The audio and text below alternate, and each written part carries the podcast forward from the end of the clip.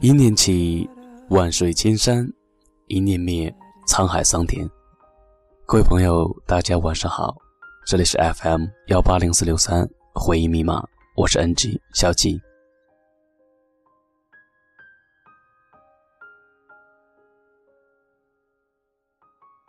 因为个人的一些原因吧，一个多月没有做节目了。这些天一直在思考一些事情，索性今天呢，就和大家一起聊一聊。你们说回忆里的事情到底是快乐的事情记得多，还是伤心的难过的事情记得多呢？想想，居然发现是难过的事情反而会让人刻骨铭心一些吧。或许痛能让人记忆深刻，让我们在某个不知名的夜里呢，然后开始辗转反侧，无法入睡。你的回忆里，是否有一些不愿意别人知道的秘密呢？任由他们在心底盘根错节，然后腐烂在心里的最深处，也不愿意别人知晓的秘密。记得前几天在贴吧看到这样的一句话，说曾经的我每天只刷一次牙，直到有一天我牙疼的不行了，然后开始每天刷两次牙，甚至一天三次。曾经的我吃饭都是狼吞虎咽的，直到有一天我得了急性的肠胃炎。然后我开始吃东西，学会了细嚼慢咽。什么事情都是需要一个过程的。比如现在不相信爱情的我，曾经也满心期待的。刚看到这段话的时候呢，我心里真的是一惊。然后没来由的想起了周杰伦《东风破》中的一句歌词：“你走之后，酒暖回忆，思念收。”可见回忆里总是掩埋着不愿意被人知道的真相。触景伤情，睹物思人。然后听着某首熟悉的音乐，你就会想起一些曾经的事情。其实这些都是一个需要渐进的过程。此时此刻听着广播的你，是否也会想起了某个人呢？那么此时此刻你的心境，是否依然？波澜不惊呢。路灯下的恋人，多像是曾经的我们，深情拥抱，亲吻，爱的难舍又难分，曾相爱的光阴，全世界只有两个人。为何一个转身就能变成陌路？在我回忆里的那个人，愿你现在过得幸福安稳。若再相遇人海黄昏，你是否还记得我的眼神？藏在我回忆里的那个人。有你，我的青春才算完整。感谢曾经你的认真，让我知道昨天早上看电影频道的时候呢，演了这样一个电影，叫做《恋爱潜规则》。里边的路飞呢说过这样的一句话，说你知道什么是爱情吗？爱情就好像扯皮筋，最后受伤的。肯定是哪个不愿意放手的？是啊，最后受伤的，就是那个不愿意放手的人，揪着回忆里不放的那个人。还记得你们第一次见面的时候是什么样子吗？人们常说，还记得第一次见面的人，那是因为你们的缘分还没有断。你们听没听过一句话，叫做“情人眼里出西施”啊？刚开始的时候呢，两个人相爱，在一起发现对方身上全都是优点，没有缺点。其实刚开始喜欢一个人的时候呢，只是对方表现出来的某一些优点，然后经过一种特殊的效应放大，才是对方身上全都是优点。就这样，我们慢慢的沦陷了，直到最后呢，我们变得无法自拔。啊，微信中呢，熊猫姑娘说过这样的一句话，说时间在走，我们也在走。有些人走着走着，就再也没有了联系；有些人说再见，便再也不见了。如果时间一直走得这么快，我们会不会连回忆都没有空想起呢？说好的都忘了，我很好，那么你呢？某些人的名字，有些我忘了，有些我就会永远记得。其实事情就是这样的身不由己。慢慢的，你会发现，其实世界并不温柔，也不冰冷。只是当你快饿死的时候呢，你会觉得两个馒头非常的多；然而你期待宴席的时候呢，你会觉得两个馒头非常的少。然而世界其实从始至终只给了我们两个馒头，我们都是一样的人。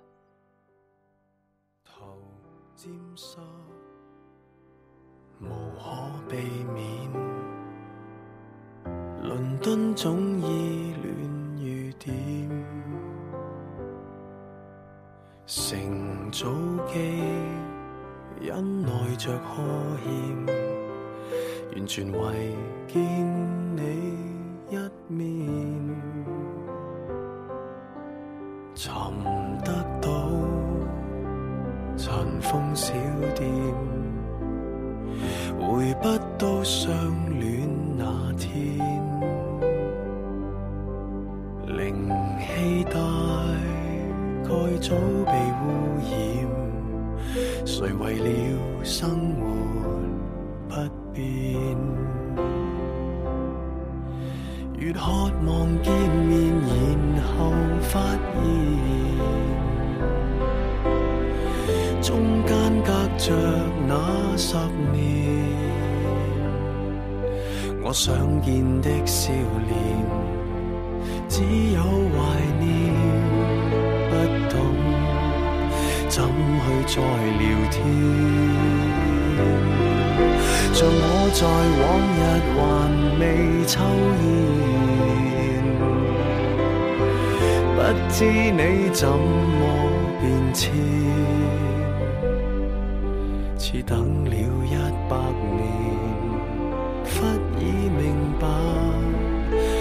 使再见面，成熟地。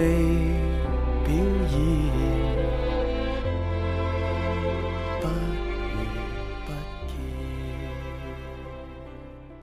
今天的这个睡前故事呢，其实和我们今天的主题没有太多的联系，只是因为我一直很喜欢这一个小故事，直到今天才有机会和大家分享一下。小兔收到了一条短信：“我不喜欢你了，再见，不再喜欢你的小熊。”小兔子红着眼睛把手机递到妈妈眼前，说：“妈妈，你看，小熊不喜欢我了。”妈妈摸了摸小兔子的头，说：“傻孩子，今天是愚人节呀。”小兔子的脸上立刻恢复了笑容，说：“小熊这个坏家伙，嘿嘿。”妈妈问：“那么你现在准备怎么做呢？”小兔摆了摆毛茸茸的耳朵，说：“我也要捉弄一下他。”妈妈微笑的点头说。好的，小兔给小熊发了一条短信，真巧，我也不喜欢你了，再见，不再喜欢你的小兔子。发完短信后，小兔蹦蹦跳跳的继续做胡萝卜派了。小兔善良而单纯，他的心里只有小熊，以至于忽略了很多事情，比如小熊现在所在的地方其实已经是四月二日了，也就是说，这并不是一个玩笑。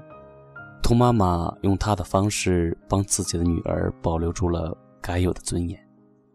到了新森林以后，小熊渐渐发现，原来这个世界上还有小狐狸的存在，而它似乎比小兔子更加适合自己。小熊觉得自己不再喜欢小兔子了，可怕自己笨拙的样子会被小狐狸嫌弃，于是他特意选在了四月二日给小兔子发分手短信。他知道小兔子。收到短信的时候呢，是四月一日，这样一来，万一自己追求小狐狸失败，还可以用开玩笑做借口，重新的和小兔子在一起。而令小熊意外的是，小兔竟然回复了和他几乎相同内容的短信。这下，小熊反倒有些紧张了。他突然分不清小兔子的短信到底是开玩笑，还是真话。小熊的计划被打乱了。他追求小狐狸的时候呢，不知道为什么总想起小兔子回复的短信，因此他经常说错话、做错事，整个人显得越来越笨拙。最终，小熊还是被小狐狸嫌弃了。他决定回到小兔子身边，于是他又给小兔子发了条短信。小兔收到的一条短信：“我还是喜欢你的，上次只是愚人节的玩笑，喜欢你的小熊。”小兔把手机递到妈妈眼前，说：“妈妈，你说的没错，小熊真的是开玩笑。”妈妈摸了摸小兔子的耳朵，说：“有些事是不可以开玩笑的，比如喜欢一个人这件事。”小兔不解地问妈妈：“说为什么呢？”妈妈微笑着说：“你会不顾小熊的感受，主动和他开玩笑说‘我不喜欢你了’这样的话吗？”小兔想了想，摇了摇头，说：“我舍不得，他会难过的。”妈妈点了点头，说：“对呀，可是为什么他舍得让你难过呢？”小兔看着妈妈，眼睛微微发红。妈妈摸了摸小兔子的头，说：“别难过，我的宝贝。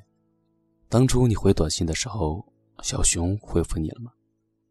小兔摇了摇头，低声的说。没有，妈妈说，所以你看，我的宝贝，你不喜欢小熊了，他一点也不难过。那么他不喜欢你了，你为什么要难过呢？小兔想了想，点了点头，说：“我明白了，妈妈。”妈妈微笑的说：“答应我，宝贝，有些事是不可以开玩笑的，比如喜欢一个人这件事。”小兔用力的点了点头，说：“我不喜欢你了，再见，不再喜欢你的小兔子。”也许人真的需要一个原则，需要一份底线吧，这是最起码的事情。好了，就说到这里吧，晚安，好梦。